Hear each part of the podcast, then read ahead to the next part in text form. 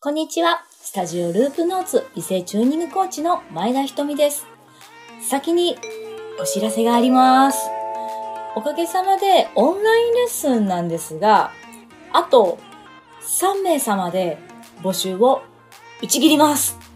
というのも、最近はクラブハウスをメインに動かしてるんですけれども、おかげさまでクラブハウスからの問い合わせが5月から一気に増えまして、トントンと枠が埋まってしまったんですね。なので、もう3人でオンラインレッスンは募集を締め切ります。その代わり、関東近郊にお住まいの方、6月の26日と6月の27日、私出張レッスンで参ります、東京へ。なので、もしレッスンが気になってるっていう方は、ぜひそちらの方で直接対面でお会いできればとても嬉しいです。さて、本日は、口は大きく開けた方がいいのか問題についてお話ししていきます。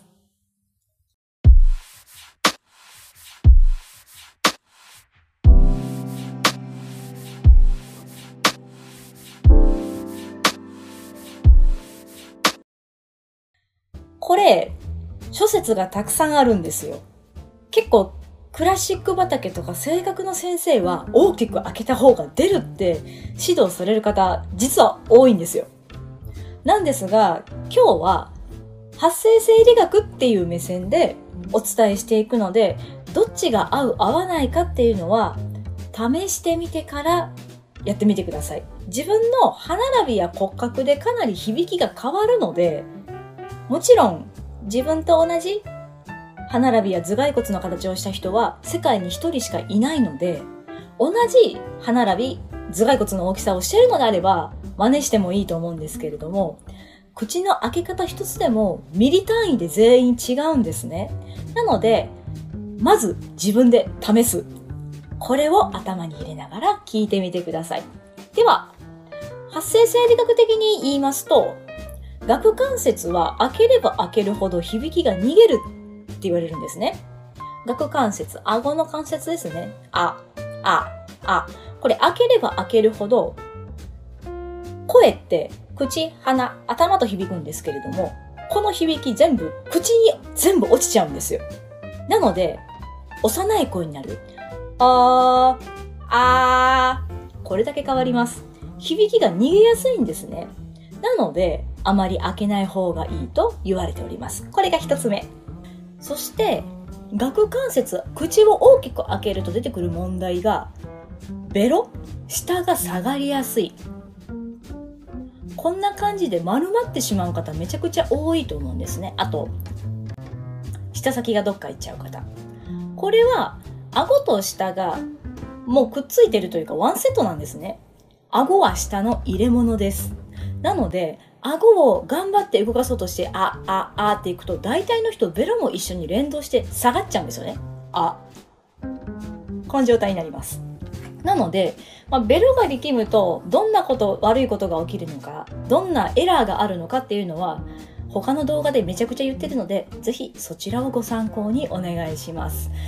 ベロが力めば力むほど滑舌が悪くなるし声はこもるし高い声なんか到底出ません。目安としては首が筋張らないですね。開けた時にあ首が筋張る方いるんですけれどもあの喉仏から下っての筋肉は全部声帯に直結してるって考えてもいいぐらいです。なので顎を力入れて開け閉めして首に筋張りがある方はかなり要注意です。知らず知らず自分で声帯に負担をかけている可能性があります。そして最後にお伝えしたいのが顎って真下に開かないの本当はっていう話なんですね。こう真下に開けようとするとめちゃくちゃ顎に負担がかかります顎関節のとこですね。ここを無理やりこじ開けるので逆に力んでしまうんですね。力んでしまうとどんなエラーが起きるのかっていうのはさっきお伝えした通りです。首が筋張る。そして首が筋張れば筋張るほど声帯に負担がかかりやすいです。これと、あと上顎開けようとする方めちゃめちゃ多いんですけど、人間の構造上、上顎って開かないです、残念ながら。上顎は食べ物を噛むための器官であって、こう、真上には開かないんですよ。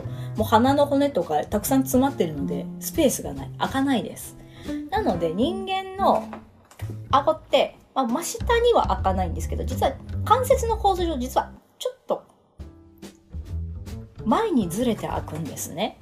なのでそんなに真下に頑張って大きく開けようとしすぎると顎関節症の危険性が出てきます負担かけてるのに無理やりこじ開けてるわけだからもともと人間はちょっと前にずれながら開くよっていうのを覚えておくと顎の開閉とかスムーズじゃないかなと思いますあとベルの脱力のヒントにもちょっとなるかなこれはまた別の機会にご紹介していきたいなと思いますいかがでしたでしょうか？今日は口は大きく開けるのか問題についてお話ししていきました。発生生理学目線から言いますと、私はあまり口を大きく開けるのは進めてません。めっちゃ力むんで、表情筋力む、口角を持ち上げる筋肉が固まる、顎が固まる、首も筋張る、いいことがあんまりないんですよね。じゃあどうして口を大きく開けろという指導が流行ったかというと、奥歯を噛めば噛むほど息が吸いにくい。奥歯を噛むと息が吸いにくいっていうのと滑舌が悪くなるので、奥歯だけ開けてくださいって結構難しいんですね。なので口を開けてくださいっていう指導になったわけです。なので、そんな頑張って開けなくていいですよっていう話と、私はレッスンでは男性は指1本半、女性は指1本でいいよって指導してます。私ももともと顎関節症でした。今全然平気です。治りました。無理やりこじ開けたのを治したからです。ぜひ参考になれば幸いです。では、本日の動画はここまで。もしこの動画がいいなと思ったら気軽に高評価、そしてチャンネル登録をよろしくお願いします。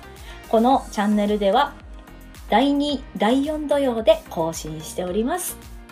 スローテンポですがどうぞお付き合いください。もしまめにこういう恋について知りたいなっていうのが希望がありましたらクラブハウスの方は結構まめに動かしているので、よければ、瞳前田で検索してフォローをお願いします。